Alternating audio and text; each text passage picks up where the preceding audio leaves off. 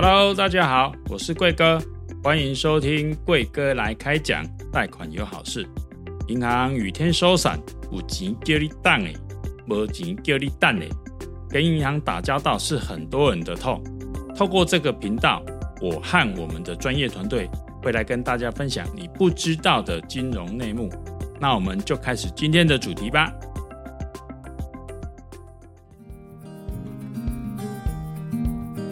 大家好，我是好时代房贷经理张映如。大家好，我是好时代房贷经理周景光。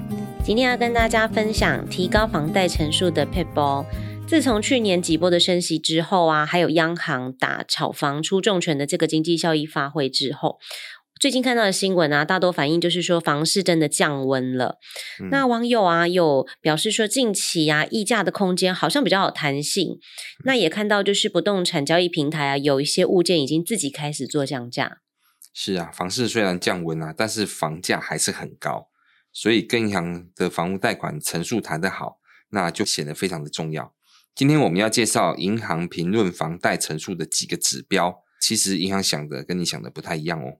诶，景光近期啊，我有看到，就是说新闻这边有分享说房贷成数不理想啊，其实有一些专业的地震士啊有分享说，只有内行人才知道的一些申贷秘籍。那因为申办房贷是大多民众啊买房最后的一个环节，那我们要怎么样取得比较好的一个贷款成数呢？现在目前有一些地震士有在分享，就是说哦。好像是信用大于，就是你的个人信用大于你的呃房子的价值。嗯，好，那跟银行贷款的话，信用是占比比较重。嗯，那也有人去分享说，其实是房屋的价值比较重要。嗯哼，其实以我们以前在业界的一个看法，其实是差不多啊，两项都是评比。房贷就是有看到你的房子的价值，那再就是你个人的条件来去做评估。嗯、那在银行那边评估的方式，它一定是房子先做估价，嗯，嘿，先做估价，估价出来的一个空间，然后它才再来就是看你个人的条件，然后再给你你要贷款的成数，这样，那这就其实就差别到一些状况，比如说房子的估价，你买这个房子，假如你买一千万好了，对，嗯，你认为银行会估到一千万吗？嗯，一般来讲，其实估价一定是低于买价嘛，对。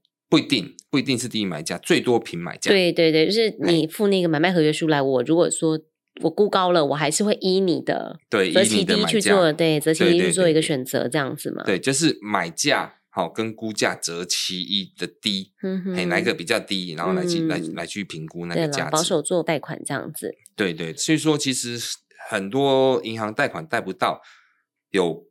百分之大概差不多五六十的几率，其实是他没有估到你房子的价值。嗯、对，那为什么没有估到呢？这又要牵扯到很多问题。嗯、第一，你房子是不是买贵了？嗯，嘿，那第二，你是不是在于就是说这个房子是银行不太爱的房子？嗯哼，对，那导致说银行估价偏低，这都有可能。嗯，对，那所以说这个是物，嘿，这就是房子的本身。对，对，那他如果说估不到这个额度的话，你想要贷高，你想要贷到八成，他讲的八成是。是可能是银行估价的八成，而不是你个人买价的八成哦。嗯哼，这是可能都会有落差。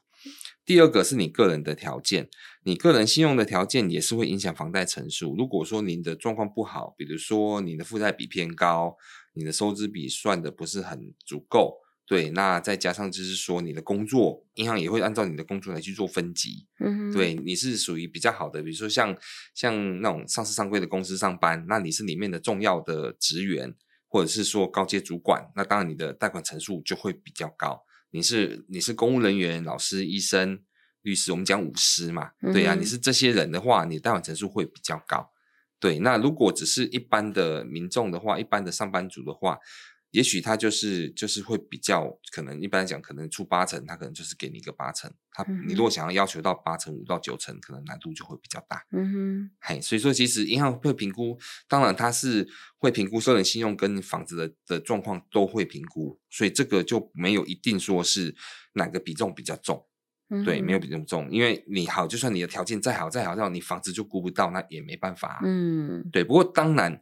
银行对于个人的条件，它会比较有一点加分跟调整的状况，嗯哼，因为还是有可以调整的。比如说，你如果条件比较好，你是老师，你是医师，你是你是那种那种律师这一种的条件的话，公务人员这种条件的话，那他也许银行就会在估价上动一些手脚，估高一点。哎哎，估高，这也有可能，这不是没有可能的事情。对，现在估价的部分先做调整了，这样子。对对对对，还、嗯、会这样。对，那所以说，其实这个是相辅相成，两样他都会评估。嗯、那只是个人的条件，当然他会比较在乎一些，因为个人的条件在于你会不会倒。嗯，那房子的。估价的陈述是在于倒了之后能不能回收？嗯哼，嘿，对，是这样，他是用这样的角度去看的。嗯，对对对。其实每一个案子啦，在我看来，我觉得每一每一个案子的房贷来说，其实它都真的都是百个案的，因为它有太多太多可以参考的系数。嗯、那其实像代数他们的部分，他们有分享说，有些银行啊贷超过八成的一个优惠，其实它也都有一些暗藏玄机。例如说八成以内，可能就是可以做到一点八到两个 percent 的一个利率。那另外我们搭了一个零点五到一成的部分，它可能是所谓的金融性商品，我们可能包装成，例如说可能是房屋修缮啊，或者是说可能是另外再增贷信用贷款给你啊，还是说这个搭配用来做买房代售的部分啊，等等都是有可能的，而且利率啊，甚至上看五趴以上都是有遇到的，对不对？警官是啊，是啊，这个其实都会有关系啦，这个我们等一下后面还会再分享。嗯嗯，那其实像你自己本身在承办这个银行房贷的部分来说啊，你觉得说哪些因素是你觉得最容易影响的，诶、欸，最容易影响的，其实，在银行那边的一个评估来讲，最容易影响的第一个就是价格。价格，你你说你买一千万，可是我估值有八百万，嗯哼，对呀、啊，所以是看那边的均值这样子，对对对，对对那那你买贵了，你不能叫银行也盖瓜承受嘛？讲实在话是这样啊，对对，所以说银行还是以它的当初的地区域地段来去评估这房子的价值，嗯哼，那他如果评估不到，他只能用他的估价来去算成数。嗯哼，还变成是这样，对，那所以说这个都有可能。那银行当然还会看您的这是现场的屋况啦，你的你的平数大小啦，你的房型啦，你的状况来去评估。但是银行大部分都还是出一个均价啦。就是这个地区的均价。那如果说你好，我特别喜欢这个房子，那这个房子的的采光条件特别好，这个房子在边间，这个房子在在诶高楼层，对，那我我我我特别喜欢，所以我价格花花的比较多一点去买，嗯，对，那这当然是 OK，可是这个部分银行不一定能够采纳，嗯，还银行还是。一个均价来去角度。来去买，那所以说。其实买新屋跟买中古屋价差会有一点落差。如果是你买新屋的话，大部分银行都会照新屋的价格来评估。嗯哼。但是中古屋银行就真的比较保守一点来去看了。嗯。他就会去评估，所以说，变成说你可能，假如你买一千万，他有可能估到八百万的一个状况。中国屋比较会有那种人为因素的一个干预啦，哈。对，多少。对啊，因为主管呢、啊，或者是估价人员啊，他一定会有一些特定自己喜欢的房型，或者是地段或屋况。那当然，我觉得中国屋比较容易会有遇到这个问题。那接下来的话，其实像借款人财力的部分啊，也很容易影响到房贷成数。嗯。那警方，你觉得说，像我们小白啊，或者是说什么样子的呃信用状况，它是特别加分或特别扣分的一个部分？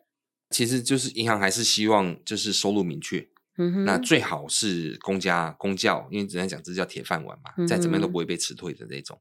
嗯、对，那他最喜欢的就是这种，就是他不会不会因为这样工作没了，因为因为银行的贷款你在缴贷款最多的人状况就是突然有一个变故，比如说可能工作上有有变动，嗯哼，对，有变化，那导致自己的收入没有很稳定的情况之下，对，那这样子的话，你可能贷款就会缴缴延迟，甚至于有开始。产生预放，还有这样的状况，偿债能力啦。对对，所以他就是希望你的你的那个工作要稳定，那所以他就是最喜欢这种公教人员，因为他们工作是最稳定的。嗯哼，对，是这样子。所以说，当然这些的话，他们的贷款的成数就会高一些。嗯，银行比较敢放款。所以他的人的条件，假设说比较优秀的话，例如说像军刚分享的这个军工教的部分，它不但成数高，而且利率很低。那目前的话，我们有看到有一个方案是叫做全国公教员工贷款。房屋贷款，对，那利率相当优惠，它就是会比所谓的青年安心成家更划算，这样子。这个是专属于公教公公教贷款的啦，嗯哼，对，那公教贷。款每年都是有各家银行去标，嗯，哎我我比如说我这家银行我标到了，所以说全部都由我这家银行来做，嗯、那政府有补贴利息。嗯，对对，那他们会跟政府去请利息，这样子，嗯、对，请这个利息的补贴。嗯，每每家银行就是不一定标的人不一定是同一家银行，那所以说每年都如果说有符合这个资格的，你每年都可以去参考看看。对，但是他们的贷款成数就固定的，嗯，你想要再多贷一点的话，那也没办法，哦、他们的规则就是这样。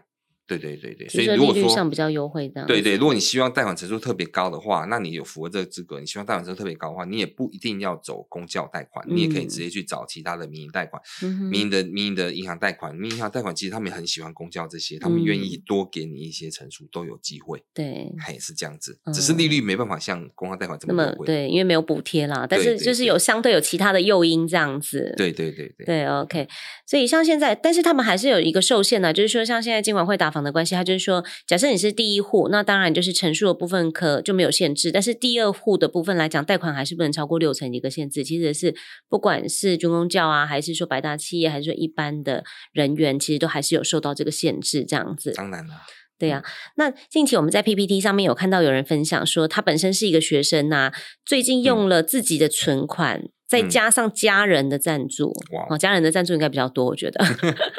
他说买了一间预售屋，那即将交屋这样子。他说因为、嗯、呃，因为要贷款了，所以他现在在做比较。那因为他没有工作，大学生还没有开始有正职工作，没有明确收入嘛，所以银行跟他说必须要请家人来做保。嗯，好，家人来做保。但是银行说，诶对，保人名下如果有房子的话，这样就是没有办法当成首购。嗯哼，对，所以贷款的利率，第二户本来就是会比第一户高嘛。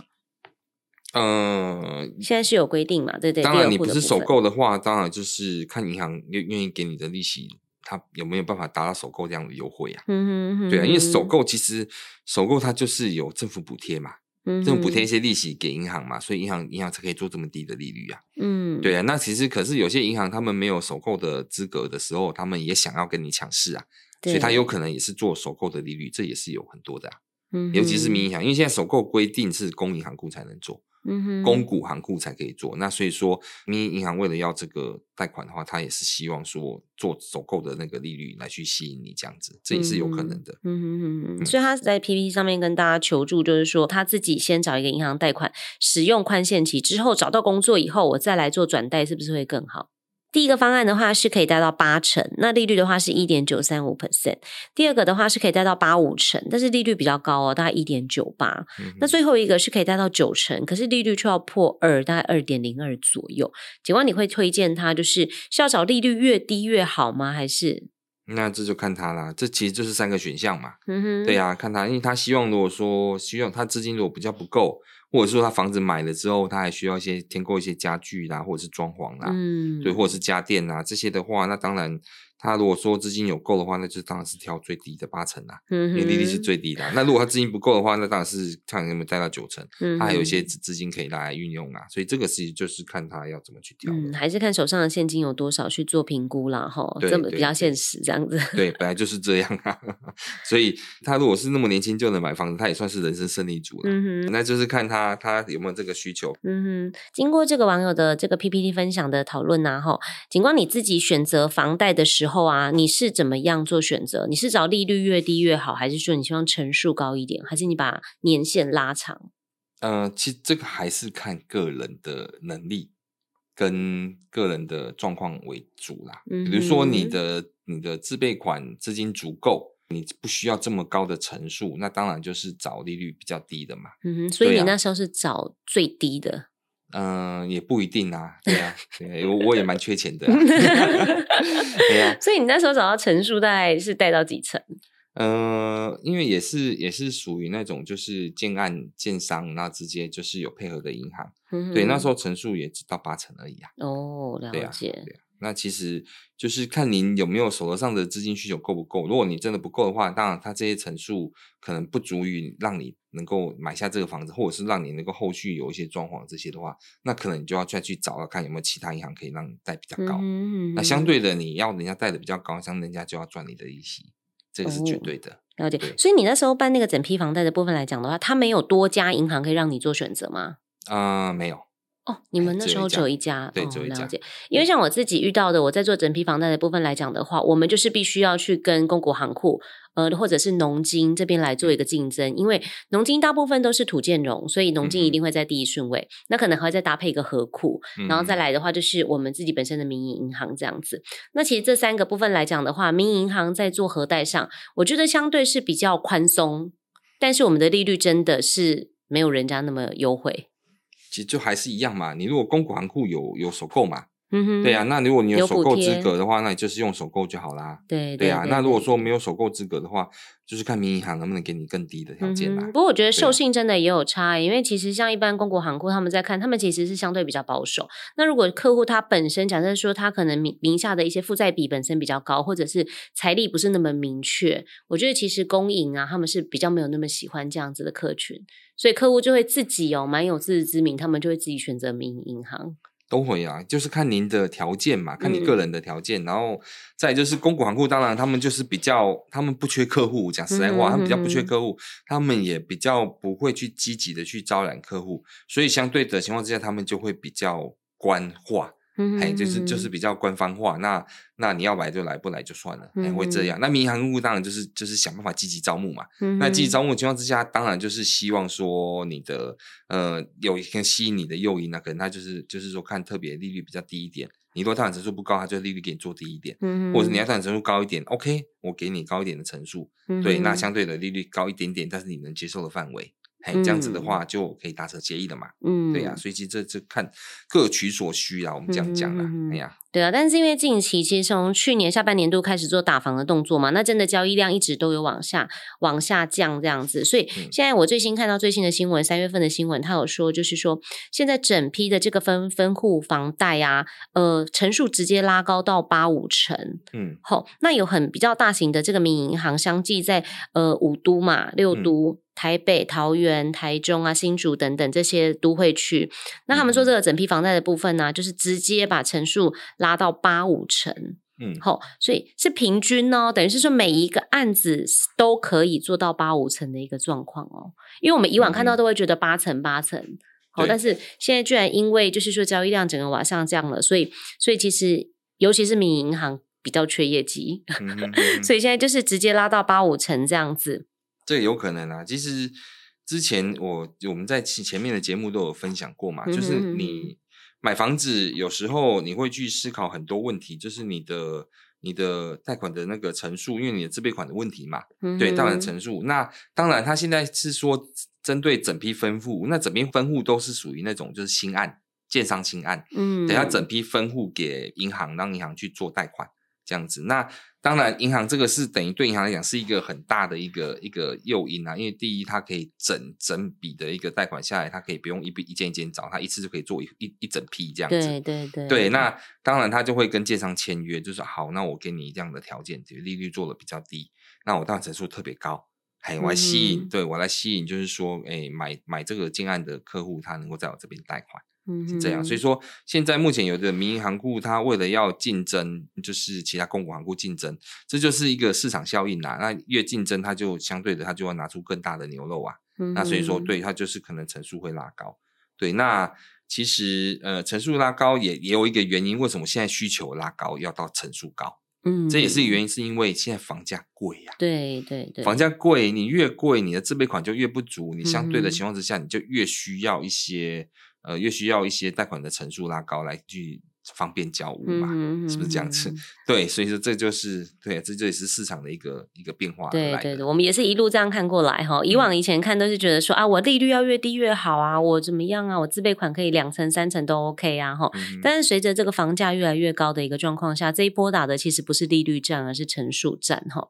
嗯、而且我觉得就是说，呃，就是像五都六都的部分哈，比较精华区的这个地段呢、啊，我觉得才有比较有机会做到八五成，因为其实银行还是蛮聪明的，他们他们其实也是有看好这边的房地产，可能相对来讲，它的一个价格其实是比较不容易会有一个跌幅的一个状况嘛，对对，比较不容易损失这样子。对呀、啊，当然，因为都会区的房价本来就是比较抗跌，或者是说比较会涨嘛，嗯、对，那所以银行的话就是在押宝啊，如果说它它会涨，我就赢了啊。对啊，如果它跌的话，它比较抗跌的话，那这样子我输也不会输太多。嗯嗯嗯嗯嗯。那像这几天的新闻来讲的话，其实像银行业者，他们其实针对整批的部分来讲，就是除了这个陈述战之外啊，其实利率的部分几乎已经是杀无可杀的一个状况哈。就是说，呃，再怎么低，好像也不会不会落差太大了，没有就是说 A、B、C 银行哪一间落差很大的那种感觉。嗯，对不对？所以它陈述是变成说是银行现在在做竞争的一个重点。那像景光你自己本身的话，你可以就是说跟我们分享一下，说你之前曾经做过的这个分户房贷的部分啊，嗯、它是呃陈述跟利率会就是说每一家都一样吗？还是说，哎，我会不会比我的邻居利率来的高？还是说我可能会比我的邻居贷款的金额少？其实，如果同一个建案，那有两三家银行在竞标、在竞争这个分户的话，嗯、哼哼哼其实利率都会差不多，利率都会差不多。对对对，因为因为一定都是给出最优惠的嘛。如果你这个很明显的一个数据嘛，我只要一摆出来，我就是比别人高，那我我还有机会做到嘛？嗯哼，对啊，同样的东西呀、啊，但房屋贷款本来就没什么差异性啊。嗯哼哼，对啊，它比的就是利率、额度、年期。就是比这些嘛，对，对啊。那如果说我只要有输给人家，我当然就是你说我服务好，谁要你服务好？你利率低一点不是更好吗？我我贷贷款下去以后就不需要你的服务了，这样子。对啊，对啊，对啊，就是这样啊。所以说这个其实就很很现实的问题。所以基本上。只要是同一个案子，同一个银行在竞争的话，同好几家银行在竞争，其实利率都是差不多的，嗯，还没有差别。李景光，那其实像中古屋的部分比较容易会遇到啊，哈，就是说，假设原本预期可以贷到八成，但是代书银行那边它并核贷的成数并不足，所以有些银行的业务它会提出一些解决的方案。嗯哼，有可能就是说，呃，房贷再加上信贷，那我来达到你客户的一个需求。你可能是本来想贷八成、八五成、九成，那我就拆分成可能是七加一或七加二的部分，好搭配一个所谓的就是可能房屋修缮呐、啊，还是说信用贷款的部分呐、啊？这里面你会请我们的听众朋友要特别注意什么吗？因为你要贷款准不准或不准，应该是银行的审核会去审核的嘛。其实这是银行本身自己的一个贷款的一个拆分一个方法，比如说。嗯我要做我这个银行，我想要做这个贷款，那那我在做的时候，我可能就是说我内部有内规，我可能到几成以上，我只能做到七成。你要我七成以上，我就必须要搭配做一个信贷。嗯哼，哎，它的内容是那它它那一那一层的话，它的利率会比较高，年期会比较短。嗯，为什么要这样做？第一，利率高，它可以赚的比较多。嗯、那第二，它赚的比较多，风险就会比较低嘛。那第二，年期比较短，年期比较短，回收比较快，它的风险可以迅速降低。嗯，对。那所以说，它是说你要成数高，我可以，我可以给你，但是变成是我可能要用这样搭配的方式。对，那相对的，你的月付金会重一些。嗯，对。那但是，但是你能够成家，能够成交，能够拿到这间房子。嗯、对，这样子，所以说其实这个不是业务给的方案，因为因为我们一般，我们像我们以前在银行服务的时候，我们做这个贷款，我房贷拨了，我马上要再拨一笔信贷，基本上是不太容易的，嗯，因为这叫做信用扩张啊，对对，银行不会核准的，申请的对，审核不会核准的，对对对，审核不会核准的，所以说他一定是当初在做这个房屋贷款的时候，他就是用这样方式去拆分审核是这样子核准出来的，嗯，还是这样，那当然当然就是说。哎，这是话术嘛？说哦，我可以帮你争取或怎么样？其实这其实一开始他就银行就是愿意给你这样的陈述。嗯，对对对，哎呀，我觉得大致上其实我们也是在配合客户的需求啦，因为有时候客户他真的是需要贷到八成，他其实自备款真的没有那么多。有一部分是这样子，就是说我们为了要搭配到客户他的一个需求，所以我们去帮他想办法做一个包装，就是房加薪一起搭配。那有的是因为银行的一些收益的关系，所以我们会。嗯我们会就是建议他说：“哎，你要不要搭一部分的这个房贷售啊？或者是说你要不要搭一部分的信贷啊？哈、嗯，那这一块其实如果说客户他不是很情愿的一个状况下，那可能就会引起一些争议。所以现在啊，其实这个新闻他是有提到说，因为。很多人现在就是双贷族，房贷加信贷两头烧。那目前的话，统计到去年年底，大概会有三十四万人是创新高的。嗯哼，对，所以他的房贷平均金额是五百二十三万，那信贷的话已经有高达到九十一万三哦。嗯，哦，所以贷款金额其实是创下新高。那我觉得会有这样子的一个争议出来，有可能就是说，其实大家真的都缴到很辛苦了。是，就是就是因为。自备款不够嘛？真的买房子嘛？我这边我想买房子，我真的很想圆梦嘛。但是就是自备款就不足嘛。那不足的情况之下，我只好就是另外再找资金的来源，那就会去借信贷啊。所以就变成会是这样啊。对，有一点有一点造成民怨，然后就是说，因为房价真的太过高，所以其实大家才会有这样子的一个压力，然后对啊。还有一个部分就是说，像常常会被呃，就是要说检举嘛，就是说常常会被提出来讨论的地方，就是说，因为我不是要办房贷，那我想要成数高，或者是我想要利率低的话，A 业务都会另外跟我销售一个房贷寿险。嗯，其实那个就变成说，可能是要求客户他去搭配这个房贷寿险，他要再多贷一笔款项出来缴这个保险的部分。常房贷寿险是这样然后，为什么银行会推房贷寿险？两个面向，第一个是增加收益。嗯，因为房贷其实真的是属于很低利的一个产品，嗯哼，银行真的赚不到什么钱，嗯哼，对，那它其实是一个入门产品，它只是把你吸引进来，哦，你可以在我们这个银行进来了，你的资料进来了，对，那我可以教他销售，对，我可以卖你。其他的，卖你的基金保险啊，卖你其他的，对，那搭配，他顺便可能会搭配我，就是卖你一个房贷寿险，嗯，对，那另外一种面向是说，因为房贷寿险可以降低银行风险，对。对，因为房贷寿险大部分搭配的是失能险。嗯哼。那失能险是什么意思？顾名思义，就是你可能遇到什么状况，比如说你可能生病了，你可能出车祸了，你可能有什么状况，你的工作有中断，导致你没办法缴这笔贷款。嗯、那失能险就可以帮你去缴这个贷款。那缴这个贷款有什么用意？银行才能够继续的、继续的，就是你正常的把款还给我嘛？嗯、对呀、啊，对，这样子我才不会跳预放跳出来嘛。嗯、对，所以说为什么银行爱搭这个房贷寿险，原因在这边。嗯、那那相对的，就是说他就会像。给业务一个相对应的报酬，一个丰厚的一个奖金报酬。对，我给你奖金，嗯、你帮我卖房贷寿险，或者是一个目标啦。我们其实也是有点压力。对，那所以说，其实 其实业务在销售这个部分的话，他们就会产生出一些话术、一些方法来去销售，嗯、那就会造成一些一些呃客诉之类的，或是一些乱象，比如说。甚至有些业务会跟客户讲说，呃，你要搭配房贷寿险才有这样的贷款陈述。对对，对，其实这不是说你买买了房贷寿险才有这样的房贷成，而是说你的房贷其实已经有核准这样的额度，嗯，但是你必须要买一个房贷寿险。嗯哼，这样是什么意思呢？业务用那种比较威胁的口气来去跟客户谈，嗯，就是说你的成数可能，好讲你可能你贷款可能贷贷八成好了。对，那你希望到八五成，那那我你你希望贷贷款到八五成，我可以跟你讲说，你只有核准八成。嗯哼。对，那你希望要八五成可以哦，那但是你要搭配我们银行的房贷寿险，这样才有到八五成。嗯。它其实是一个卖。卖这个房贷的一个手法，有点强迫销售的感觉了啦。对对，的确是很容易会因为这样子的一个状况引起一些争议，导致他可能被客诉，或者是说甚至对可能就是到可能呃明代啊、立委这边来去做一个澄清。我觉得一定是遇到客户都已经缴不出来了。对了，而且房 贷寿险他们才会对房贷寿险他们的呃，他都是趸缴。趸缴就是一次二十年必须得缴清，那所以他那个那个金额保费这样算下来，其实还蛮大一笔的，好几十万。嗯、对，只是他会让你搭配你的那个还款年限比较长，他会跟你讲你是分期付款。对，啊，其实很简单，你就是贷款出来嘛，他就是帮你帮你把这笔款贷出来，然后呢让你分三十年、二十年，嗯，其实你感觉起来好像没有那么痛。年限比较长啊，年限比较长。对对对对对，所以啊，其实可是就是你就是多花了这笔钱。那当然，你说它没有效益吗？它还是有效益，它是它是有具备就是你的保险的一个一个、嗯、对一个效益在啦。对对，就看你有没有需求啦。嗯、有些人就是我不想花那么多钱在保险上啊。嗯、对啊，有些人说我想要有一个保障啊，所以各取所需。对，对，那这个其实没有什么好好去。